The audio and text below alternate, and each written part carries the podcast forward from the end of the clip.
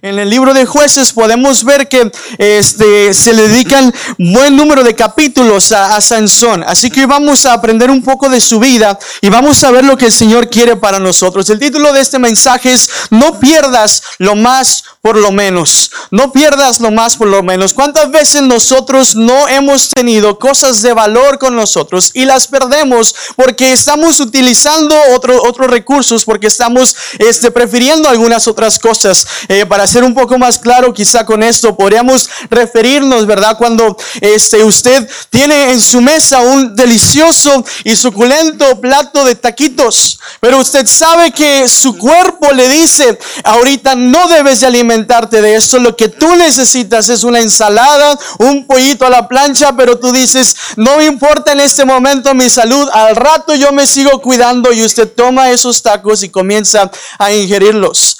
¿Qué decir de cuando pasamos tiempo con nuestros amigos o con nuestros familiares? Este tiempo que es de calidad, un tiempo hermoso que Dios nos permite pasar con personas que amamos. Pero ¿qué es lo que hacemos normalmente o esta generación en estos tiempos? Tomamos nuestro teléfono y así es como comienza la, convivencia aparente, ¿verdad? Las reuniones. Y estamos perdiendo lo más, ese tiempo valioso por lo menos, ¿verdad? Los celulares ahora en día nos permiten acercarnos a los que estamos lejos, pero nos aleja de los que estamos cerca. Y estamos perdiendo, ¿verdad? Lo que es más por lo menos. Y Sansón es un hombre que eh, vivió este tipo de cosas, vivió esto en su vida. Él perdió lo más, por lo menos. Y yo quiero que vea conmigo lo que dice Jueces capítulo 16, versículo 20. Y le dijo, Sansón, los filisteos sobre ti. Y luego que despertó él de su sueño, se dijo, esta vez saldré como las otras y me escaparé. Pero él no sabía que Jehová ya se había apartado de Él. Cerremos nuestros ojos en esta tarde y oremos a Dios. Padre, te damos gracias porque tú eres bueno, Señor, con nosotros y nos permites estar en tu casa en este día para alabar y bendecir tu nombre, pero también escuchar el mensaje que tú tienes para nosotros. Así como has hablado a mi corazón, yo te pido, Señor, que tú vengas a hablar al corazón de tus hijos, de tu iglesia. Yo te pido, Señor, que tú te glorifiques en todos los que estamos en este lugar y nos permitas sentir tu presencia sobre nuestras vidas que tú rompas con toda cadena, que tú rompas con toda acechanza del enemigo en el nombre de Cristo Jesús. Todos decimos, amén, amén. Sansón fue ese hombre que perdió lo más por lo menos. ¿Por qué? Porque usted y yo como creyentes conocemos su historia y podemos ver que él tenía algo muy valioso en su vida y esto era la presencia de Dios. En los tiempos antiguos, en el tiempo del Antiguo Testamento, la presencia de Dios, el Espíritu de Dios, solo venía a reposar sobre ciertas personas para que ellos pudiesen cumplir con un propósito divino. Solamente algunas personas específicamente gozaban de este privilegio y de esta oportunidad. Hoy en día usted y yo como hijos de Dios podemos gozar de la presencia bendita de Dios sobre nuestras vidas, en nuestros corazones y podemos estar seguros de que su presencia está con nosotros en todo momento. Y amada iglesia, yo le quiero decir que la presencia de Dios es lo más hermoso que usted y yo podemos disfrutar sobre la faz de la tierra. Usted quizá pueda tener mucha familia, la cual usted ama y gloria a Dios por ello. Qué hermoso que usted tenga su familia. Qué hermoso es que usted tenga sus amigos. Qué hermoso es que usted tenga muchas posesiones. Gloria a Dios por todo ello. Pero nada de esto, ni ninguna de esas otras personas que nos rodean, sobrepasa lo que es la presencia de Dios sobre el hombre. Y usted y yo tenemos que comprender que en ocasiones podemos caer en este, en este, en este mismo estilo de vida que Sansón llevó. ¿Por qué? Porque él después de llevar la presencia de Dios sobre su vida, la, desechó, no le importó. Él dejó lo más por lo menos. Y vamos a ver a continuación sobre su historia. ¿Qué es lo que Sansón vivió? ¿Quién era Sansón? Sansón era un hijo de promesa. Sansón era el hijo de un hombre de la tribu de Dan. Sansón era un hombre que nació después de que fue anunciado por un ángel a su, a su madre, ¿verdad? La esposa de Manoah. Dice la Biblia en el libro, en el libro de jueces, en el capítulo 13, que un ángel se le apareció a la esposa de Manoa y le dijo, tú has de concebir a un hijo. Este hijo será nazareo. Este hijo tendrá este, un pacto con Dios desde antes de su nacimiento. Él era nazareo. ¿Qué significa nazareo? Es alguien que se iba a, congre iba, perdón, a consagrar totalmente al Señor. Alguien que no iba a tener un estilo de vida igual que al de los demás. Alguien que se iba a abstener de de cosas, ¿verdad? De vino, de diferentes alimentos, alguien que iba a ser totalmente consagrado al Señor. Sansón era fuerte, Sansón era grande, su nombre significa sol. Y este niño que habría de nacer iba a cumplir con un propósito que Dios tenía para con su pueblo. Y si usted ha estado viniendo constantemente en estos, en estos servicios de los martes, podrá comprender que algo que aquejaba al pueblo constantemente eran los pueblos enemigos. Eran diferentes naciones, diferentes grupos de personas que venían y atacaban al pueblo de Dios. Y Sansón había escuchado el clamor de, perdón, Dios había escuchado el clamor de sus hijos que habían estado oprimidos por los filisteos y levantan a este hombre. Y él trae a este hombre llamado Sansón que habría de libertar a su pueblo y que había de traer eh, paz y, gobernar sobre, sobre el, pueblo de Dios por un buen tiempo. Y podemos ver que Sansón crece y podemos ver que Sansón se desarrolla y puede cumplir con esos propósitos de Dios, pero su historia nos narra de que él cambió lo más, por lo menos. Y yo le quiero mencionar en esta tarde formas de cuidar la presencia de Dios en nuestra vida. Porque si algo él estaba descuidando era la presencia de Dios sobre su vida. Y la primera forma que nosotros tenemos que entender, que nos va a ayudar para poder eh, cuidar la presencia de Dios en nosotros, es entender que esta presencia se puede perder. Cuando usted y yo comprendemos que lo que Dios ha depositado en nosotros puede esfumarse, puede apartarse de nosotros, usted y yo vamos a ser astutos y vamos a entender lo que Dios tiene para nosotros es algo muy valioso y no lo vamos a desaprovechar, no lo vamos a, a desechar y no vamos a dejar que nada ni nadie pueda venir a robarnos eso que Dios ha puesto en nosotros. Yo quiero que vaya conmigo al capítulo 13 de, Sansón, perdón, de jueces. Quiero que vaya conmigo al capítulo 13 de jueces, al versículo 25. Voy a estar mencionando algunas citas para que usted las señale, ¿verdad? Ahí no me quisiera detener tanto a leer porque eh, vamos a repasar casi toda la historia de Sansón en esta tarde. Pero jueces capítulo 13, versículo 25 nos habla de que el Espíritu de Jehová, dice, comenzó a manifestarse en él, en Sansón, en los campamentos de Dan, entre Sora y Estaol. Sansón era un hombre que había nacido como parte de una promesa. Él tenía un propósito que cumplir. Él sabía que algo Dios iba a hacer a través de su vida. Él sabía que él era alguien especial. Y él podía y él tenía la conciencia de que la presencia de Dios reposaba sobre de él. Yo creo que su madre, su padre le instruyeron desde muy pequeños porque si desde antes de su nacimiento ella había sido apartado por Dios, él ya estaba consciente de que la misma presencia de Dios habitaba en él. Pero sabe, hay algo que vino a la vida de Sansón y que también viene a nuestras vidas para, para, para robarnos esa presencia bendita de Dios, lo cual se llama pecado. El pecado es aquella cosa que nos separa de la presencia de Dios. Es aquello que nos hace que perdamos la presencia de Dios sobre nuestras vidas. Si existe algo que pueda hacernos perder la presencia de Dios, definitivamente, y no hay otra cosa más, es el pecado. Y Sansón fue alguien que gozaba de la presencia de Dios, pero decidió perderlo más, por lo menos.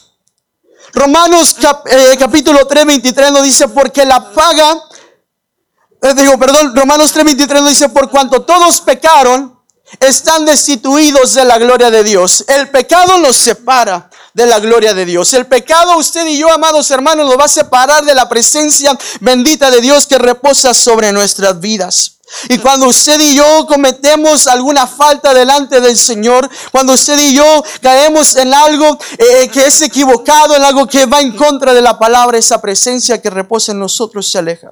Y el pecado trabaja de diferentes maneras, pero aquí en la, en la historia de Sansón podemos encontrar un común denominador en cómo el pecado funciona sobre nuestras vidas, así como lo hizo con Sansón podemos ver que el pecado funciona de una manera este, muy astuta porque comienza a entrar sobre nuestros ojos, sobre nuestra mente, nuestro corazón, nuestra alma, de tal forma que usted y yo comenzamos a poner nuestra mirada en las cosas que no le agradan al Señor. La palabra nos dice en el capítulo, en el capítulo 13, 14, perdón, del libro de jueces, versículo del 1 al 3, que Sansón puso su mirada en una mujer de Timnat una mujer filistea, una mujer que era parte del pueblo incircunciso, parte del pueblo que tenía muchos ídolos, un, pueblo pagano. Y Sansón había puesto su mirada en esta mujer. Sansón había puesto su mirada en ella y él quería estar con ella, él quería casarse con ella, él quería pasar un tiempo con ella, aún sabiendo que esto no le era permitido, porque él había sido separado desde antes de su nacimiento para servir al Señor, para consagrarse a Dios. Y el pecado viene a obrar en nuestras vidas, hermanos, de esta manera. Comienza a penetrarse en nosotros y usted comienza a buscar algo, comienza a sentirse atraído por algo, por alguien, por alguna cosa, de tal forma que usted es, es, es cautivado y solamente lo que quiere o lo que piensa es aquella cosa o acto pecaminoso que usted sabe que lo va a separar de Dios y que no está permitido en la palabra de Dios. Y esto es lo que pasó con la vida de Sansón. Él estaba tan, tan metido con esto que desde ahí él ya comenzaba a verse que había una raíz que estaba brotando en su corazón que lo iba a separar de lo que era la misma presencia de Dios. Algo que lo estaba apartando de Dios. Y algo que nosotros tenemos que comprender, amada iglesia, en esta tarde, es que hay que comenzar a identificar eso que quiere separarnos de Dios. Ese pecado que comienza a brotar en nuestras vidas, en nuestros hogares, en nuestras mentes, en nuestros corazones, para que podamos cortar desde raíz y no permitamos que este pecado crezca y que no siga eh, forjando su trabajo sobre nuestras vidas para que en el momento menos pensado la presencia de Dios habita en nosotros. Sansón estaba aferrado a esta mujer, lo cual lo llevó al siguiente paso del pecado. Que no solamente su mirada, su corazón, su mente, su alma se fija en el pecado, sino que también cuando nosotros estamos ya enganchados con algo, ya estamos aptados al pecado. De tal manera que ya no podemos atender el consejo de los sabios. Dice la historia en el capítulo 14 que Sansón viene con sus padres y les dice, yo me quiero casar con esta mujer que viene Timnar, es una mujer filistea. Y sus padres le dicen, ¿no has, no has visto otra mujer aquí entre la de, de nosotros para que tú tengas mejor un matrimonio con ella? ¿Por qué tienes que irte con los filisteos? Oiga, a veces el pecado viene a nosotros y se hace evidente, o a veces usted eh, y yo lo hacemos notar y alguien más viene a darnos un consejo, los pastores, los líderes, y vienen a decirnos, sabes qué, esto no te sirve, esto no te va a ayudar, eso te va a llevar a un mal camino, ten cuidado, eh, ten cuidado con esas personas con, la que, con las que estás hablando, ten cuidado lo que tú estás haciendo, lo que estás pensando, la forma que estás actuando, no te está llevando a nada bien. Y comenzamos a actuar como Sansón, porque dice la palabra que Sansón no le importó el consejo que sus padres les dijeron, le dijo, a él, él les dijo, yo me quiero casar con ella, consígamela a como da lugar. Yo me quiero casar con ella. Él, no estaba poniendo atención a lo que aquellas personas con sabiduría estaban trayendo para ellos. Cuando usted y yo estamos, comenzamos a caer en el pecado, esto comienza a obrar en nuestra vida. Si aquellos eh, que vienen a darnos consejos, la misma palabra de Dios que es expuesta aquí en la casa de Dios, nosotros la rechazamos porque sabemos que hay alguien que está persuadiendo y es el Espíritu de Dios que nos está hablando y nos está permitiendo saber que algo nos puede ir mal. Y tenemos que comprender y estar atentos. Cuando usted comience a hacer oídos sordos al consejo de la palabra, ahí tendremos que comenzar a tener cuidado porque entonces podemos perderlo más, por lo menos. Nos hace insensibles a la presencia de Dios. El pecado nos hace insensibles a su presencia, lo cual nos no afecta solamente nuestra vida, sino también la de lo que nos rodea. ¿Sabe qué es lo que sucede con Sansón? él era un hombre, ¿verdad? Que estaba con este pacto del Nazareo. Él era Nazareo. Él, no podía, dice la Biblia, que él no podía tocar nada, ningún cadáver. Él no podía comer nada de lo que estaba muerto, de lo que estaba así ahí al rojo vivo. Y dice la historia que él fue a ver a esta mujer de Timnad, él fue a estar con ella un tiempo y cuando él iba en camino a Timnad dice que encontró un león. Y dice la palabra de Dios que lo despedazó, que vino el Espíritu de Dios sobre Sansón y lo despedazó como si fuera un cabrito. Y él, él, continuó caminando y cuando viene de regreso con sus padres, se vuelve a encontrar el, el, el, el, cadáver del león. Y en ese cadáver se encontraba un panal de abejas y había miel que destilaba de ese panal. Y dice la historia en el capítulo 14 que él toma de esa miel y comienza a ingerirla, comienza a comerla, aún sabiendo que él no tenía que haber tomado de eso. Llega a su casa y le ofrece de esa miel a sus padres sin decirles, dice la palabra de Dios, en el capítulo 14, 8 y 9 dice la palabra que Sansón no le dice a sus padres de, la, de dónde provenía esa miel. Sansón no solamente estaba practicando algo que faltaba al pacto que había hecho con Dios, sino que también ahora estaba involucrando a los suyos en este mismo acto pecaminoso.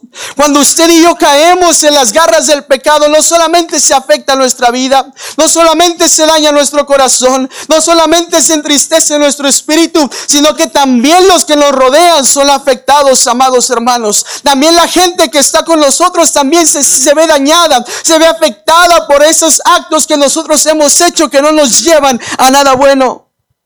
Y nosotros creemos, bueno es mi vida, no pasa nada. Pero nos olvidamos que también hay gente que nos ama, que está alrededor nuestro, que también se siente dañada, se ve afectada por lo que nosotros hacemos. Cuando el pecado viene y, y pasa esta etapa, podemos ver que no solamente nos hace insensibles a la presencia de Dios, lo cual afecta nuestra vida y afecta nuestras relaciones, sino que también nos cautiva y nos hace ignorar el engaño del pecado. Oiga, porque Satanás es muy astuto cuando quiere engañarnos. Siempre quiere mostrarnos las cosas muy bonitas. Nunca nos va a tentar con cosas que a nosotros nos desagradan. No, él sabe lo que a usted le gusta, él sabe lo que usted puede caer. Y Él viene a traerle eh, todo eso y se lo pone en una bandeja de plata para que usted lo pueda tomar. Y cuando nosotros tomamos ese pecado, nosotros no solamente somos cautivados por Él, sino que ni siquiera nos damos cuenta del daño que esto nos está haciendo a nosotros. La historia continúa y nos dice que Sansón no solamente tuvo un que ver con esta mujer de Timnat, sino que ahora viene a conocer esta mujer en el capítulo 15 y 16. Esta mujer que es conocida por todos, llamada Dalila. Dice que viene con esa mujer y pasa, pasa la noche con esta mujer. Pero esta mujer ya había sido tentada, ya había sido, este, ya se había puesto de acuerdo con la gente de ahí de los filisteos, los importantes, y le dijeron, ayúdanos a que Sansón te revele el secreto y te vamos a dar dinero. Esta mujer ambiciosa no le importó lo que eh, quizá le pudiese pasar a, a Sansón. Y Sansón solamente guiado por sus deseos pecaminosos, aún sabiendo que esta mujer le decía, oye Sansón, revélame tu secreto.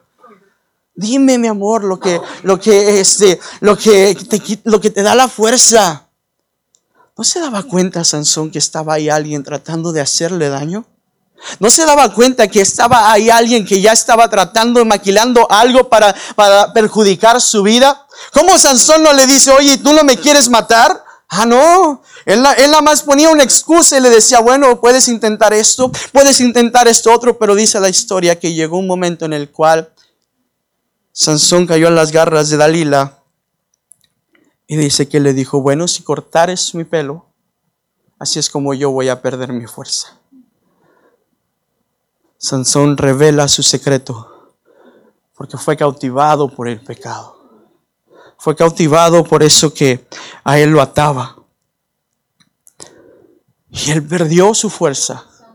Él perdió lo que él tenía, lo más, lo mejor que él podía gozar, la misma presencia de Dios, porque es lo que ocurre con el pecado, que no solamente nos cautiva, sino que nos seduce de tal forma que cuando reaccionamos, la historia nos dice que Dalila dice, Sansón los filisteos contra ti, y Sansón se levanta creyendo, ahora sí voy a terminar con ellos una vez más. Pero venimos una vez más al versículo que leíamos anteriormente, en el versículo 20. Él no se había dado cuenta que la presencia de Dios ya se había apartado de él. Y si hay algo que usted y yo, hermanos, no podemos perder es la presencia de Dios sobre nuestras vidas. Y tenemos que entender, amada iglesia, en esta tarde, que hay algo que ha venido a reposar sobre nosotros gracias al sacrificio de Jesús, que es su misma presencia, la cual habita en usted, la cual habita en mí, nos permite a usted y yo tener acceso y, libre entrada ante la misma presencia de Dios. Saber que la podemos portar. Pero Sansón no pudo comprender esto. Sansón no pudo comprender la importancia de que la presencia de Dios estaba con él. Y en ese momento que él quiso levantarse, en ese momento que quizá él se dio cuenta que ya había, este, él iba a poder ya terminar con todo esto, iba a salir, iba a vencer a esos filisteos, en la misma presencia de Dios ya no estaba con él. La palabra nos dice en Efesios 4:30, y no contristéis al Espíritu de Dios, con el cual fuisteis sellados para el día de redención. Usted y yo cuando aceptamos a Jesús en nuestro corazón, Él envía su Espíritu sobre nosotros para que habite en nosotros. Y ahora su presencia está en nosotros. Antes aquellos en el Antiguo Testamento no podían, no podían todos llevar la presencia de Dios, pero ahora usted y yo, si somos su iglesia lavada con su sangre, podemos portar esa presencia en nuestras vidas. Y esto nos hace a nosotros eh, merecedores de algo tan hermoso de gozar algo tan hermoso como hijos de Dios. Un privilegio tan grande que no podemos dejar a un lado. Pero cuando usted y yo entendemos que esto se puede perder, usted y yo vamos a ser conscientes y no vamos a caer con estas garras del enemigo. No vamos a caer en esta trampa que es la misma. Siempre digo a los jóvenes, el, diablo trabaja siempre de la misma manera para tratar de robarnos la bendición, para tratar de robarnos la, la, la, presencia de Dios sobre nuestras vidas. Y nosotros tenemos que ser más astutos porque el diablo ya está vencido. Tenemos que ser más astutos porque Él no tiene autoridad sobre nosotros, sino la misma presencia de Dios que mora en nosotros es la que nos hace vencedores, es la que nos hace triunfadores. Y cuando usted y yo comenzamos a comprender que no podemos perder esto. Usted y yo comenzaremos a entender la siguiente forma que nos va a ayudar. Es que esto tiene valor. Su presencia tiene valor para con nosotros. Tiene un valor. La presencia de Dios sobre nuestras vidas tiene valor. Así como el pecado, ¿verdad? Nos hace perder su presencia, el valorarla nos hará ser, estar conscientes de su importancia en nuestras vidas. Usted va a estar consciente de que la necesita. Usted va a estar consciente de que esta tiene valor porque esta presencia la gozamos gracias al sacrificio que Jesús pagó en la cruz del Calvario. Y este es un valor hermoso que usted y yo gozamos y que Él, hace, él ha hecho por nosotros. Para Sansón era vital la presencia de Dios sobre su vida porque si la presencia de Dios estaba con él, él iba a poder cumplir los propósitos que Dios tenía para con él. Para Sansón era importante que la presencia de Dios estuviera en todo tiempo, pero él no supo valorarla. Él no supo comprender que era muy importante y que era vital sobre su vida. Aleluya. Pero la presencia de Dios en la vida de Sansón nos enseña el valor que tiene para con nosotros. Porque antes como les he dicho en estos momentos, habitaba solamente en ciertos, pero ahora habita en usted y habita en mí. La palabra nos habla en 1 Corintios 3:18 que usted y yo somos el templo del Espíritu de Dios y aquí habita su presencia. En nosotros habita.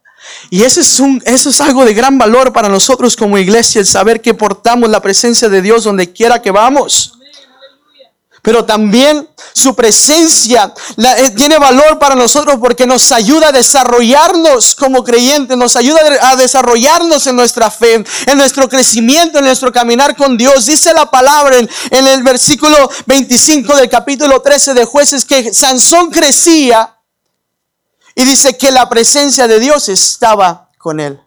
Antes de que Sansón llevase, eh, cumpliese con ese propósito divino, ah, ya la presencia de Dios reposaba con él. Ya la presencia lo estaba preparando. Ya la presencia divina ya lo estaba listando para lo que él habría de hacer en un futuro.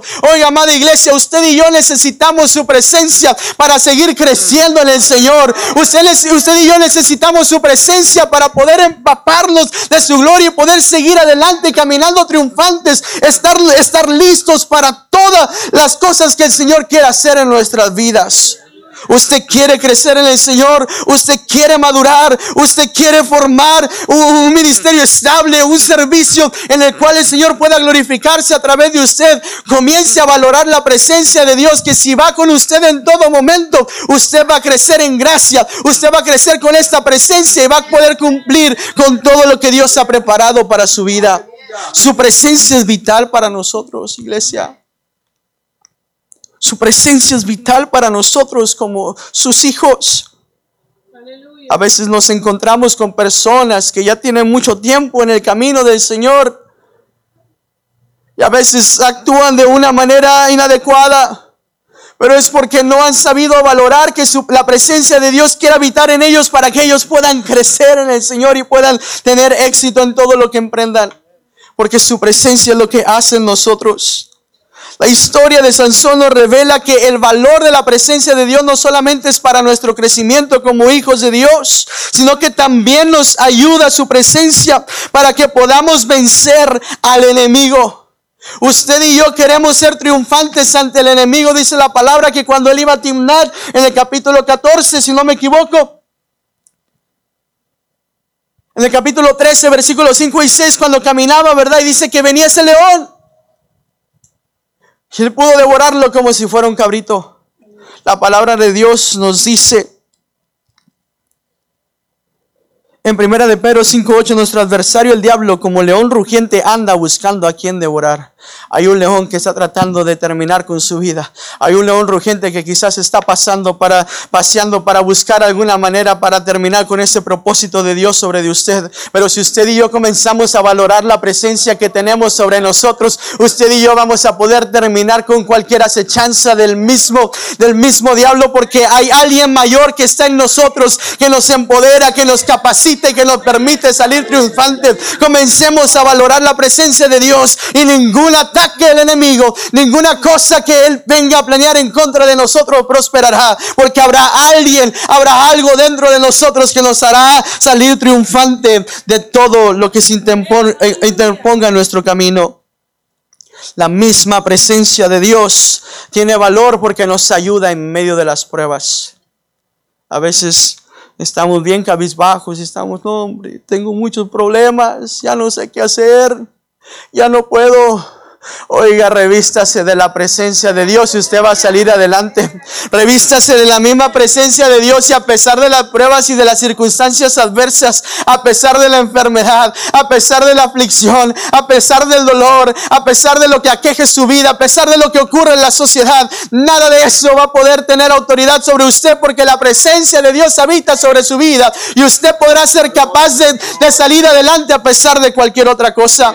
La historia nos dice que Sansón varias veces estuvo acorralado por los enemigos. La historia nos dice que varias veces eh, Sansón fue atrapado. Dice la palabra que en alguna una de las ocasiones lo ataron con hilos muy fuertes y él pudo deshacerse de ellos. Otra historia nos habla de que en un momento el Espíritu de Dios vino sobre de él y estaba una quijada cerquita de él. Él pudo tomarla, una quijada de burro, y con esa quijada pudo vencer a muchos de los enemigos que estaban en contra suya. Pero es porque la misma presencia vino sobre de él para capacitarlo, para ayudarlo a poder vencer cualquier prueba que quejaba su vida. Usted tiene pruebas en esta tarde, hay algo que aqueja su vida, hay algo que aqueja su hogar. Yo le aseguro que cuando nos comenzamos a llenar de la presencia de Dios, cuando estamos conscientes de quién es el que está en nosotros, usted y yo podremos salir triunfantes, podremos salir caminando hacia adelante sabiendo que podemos levantar nuestras manos en señal de victoria porque hay alguien que pelea por nosotros, porque la presencia de alguien va con nosotros y nos permite salir victoriosos.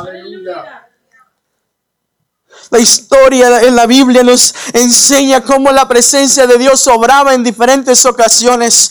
En el Antiguo Testamento podemos ver cómo varios de los profetas, varios de los jueces, varios de, los mismos reyes y sacerdotes que se dedicaron a servir al Señor, en los cuales reposaba su presencia, venían los enemigos, venían las pruebas, venían las circunstancias adversas y ellos salían victoriosos. En el Nuevo Testamento podemos ver la historia de los discípulos cuando ellos fueron revestidos del poder de lo alto del poder del Espíritu Santo, aún en medio de la persecución, ellos tuvieron victoria. El mismo apóstol Pablo, aún en la prisión, aún en la cárcel, por esa misma presencia de Dios que habitaba en él, dice la historia que sus cadenas fueron rotas y él pudo salir victorioso de esa prisión. Usted está pasando por algo difícil, amado hermano, en esta tarde. Comience a valorar la presencia de Dios en su vida y usted saldrá más que vencedor.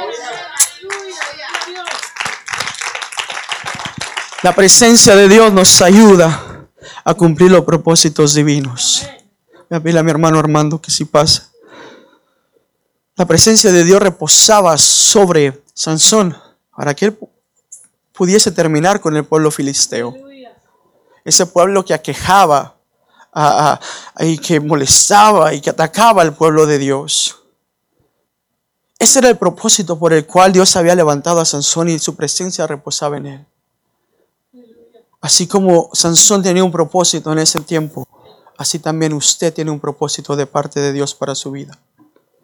Así también Dios tiene un plan para usted, para su casa, para sus hijos, para su esposo, para su esposa. Dios tiene un propósito. Y quizá muchas veces lo escuchamos y decimos, yo no sé cuál es mi propósito. Dios lo tiene. Y si usted comienza a valorar esa presencia que habita en usted, esa presencia que Dios ha puesto sobre de usted, usted va a comenzar a ver cómo sus propósitos divinos son cumplidos en su familia, en su casa, en su corazón, en su vida. Porque la presencia de Dios nos ayudará a salir adelante no solamente en las pruebas, en los ataques del enemigo, sino que también nos ayudará a cumplir todo lo que Dios ha trazado para nosotros. A veces queremos cumplir con los propósitos de Dios con nuestras propias fuerzas, con nuestro propio intelecto, con nuestras propias capacidades. Nada de eso nos va a permitir avanzar más que la presencia de Dios. A veces creemos que nuestros títulos, que nuestra experiencia nos va a hacer capaces de poder salir triunfantes y de poder hacer lo que Dios tiene preparado para nosotros. No, amado hermano, usted podrá tener muchos talentos, yo podré tener muchas capacidades, pero sin la presencia de Dios no somos nada sin su presencia sobre nuestra vida, esos propósitos no se van a cumplir. a veces decimos, Señor, ¿por qué te tardas tanto en cumplir esto que tú me has prometido? Años atrás, aquí me prometiste algo, Señor, en el altar un tiempo buscando tu presencia, Señor. Ahí tú me llenaste y me hablaste y me prometiste algo para mí, para mi casa, mi familia. ¿Por qué te has tardado tanto? El Señor le dice, amada iglesia, en esta tarde. Comienza a valorar mi presencia y comenzarás a ver frutos sobre tu vida. Comenzarás a ver mis propósitos cumplidos sobre ti.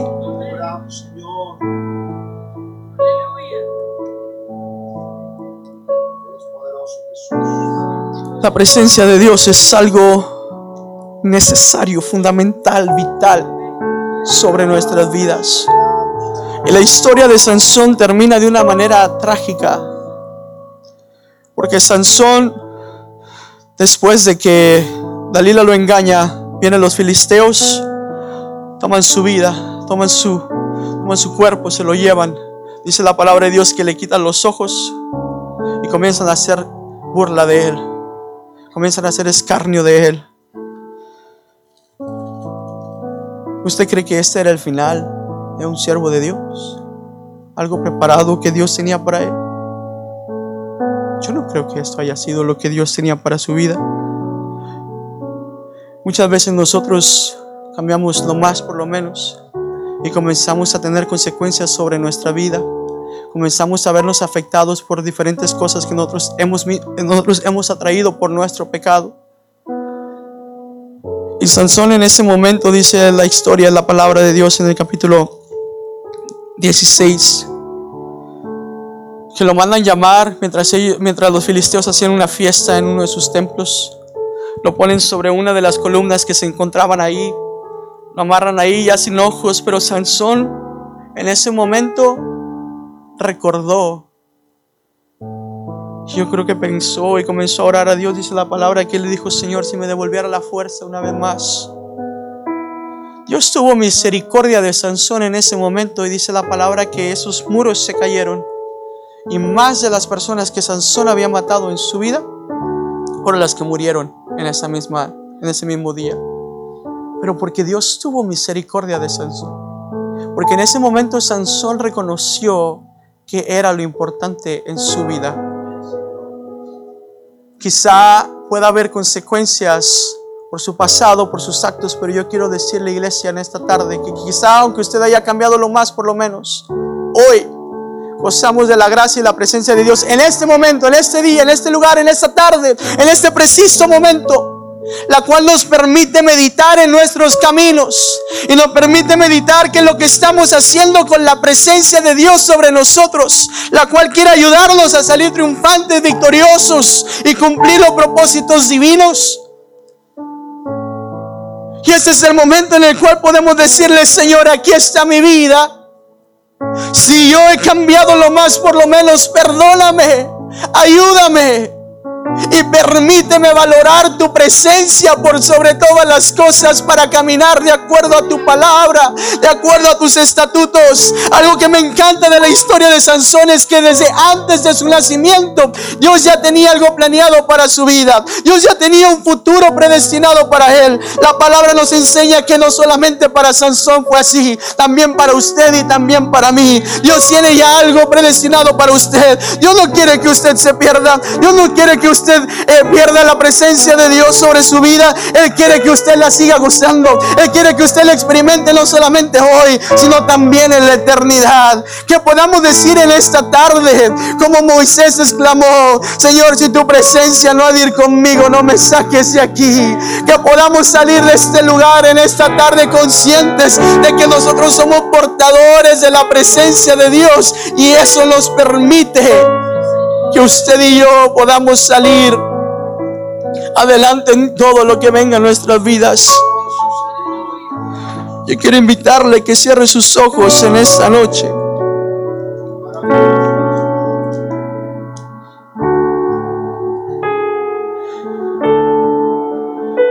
Y tenemos algo tan valioso que es su presencia.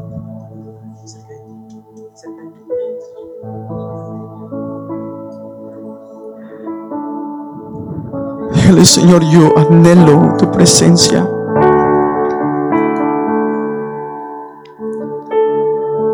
Años atrás,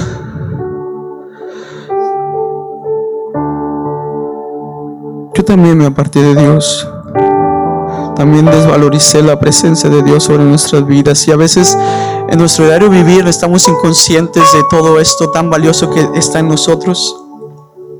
Y yo recuerdo que esa tarde de haberle fallado a Dios, después de haberme apartado, comencé a sentir que algo me faltaba sobre mi vida. Me di cuenta que era la presencia de Dios. Yo esa tarde me senté en mi cama y le dije, Señor, yo no quiero vivir lejos de tu presencia. Yo no quiero vivir lejos de donde tú estás. Yo no quiero fallarte porque yo creo que nadie de los que estamos aquí queremos fallarle sino que queremos serle fiel, queremos agradarle a Él. Y esa tarde yo, yo le canté eso al Señor.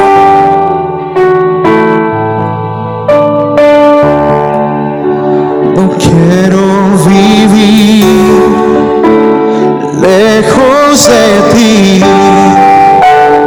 Quiero habitar donde tú estás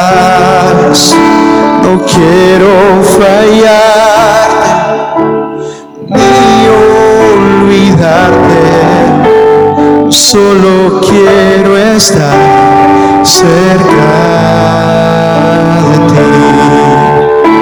No quiero vivir lejos de ti,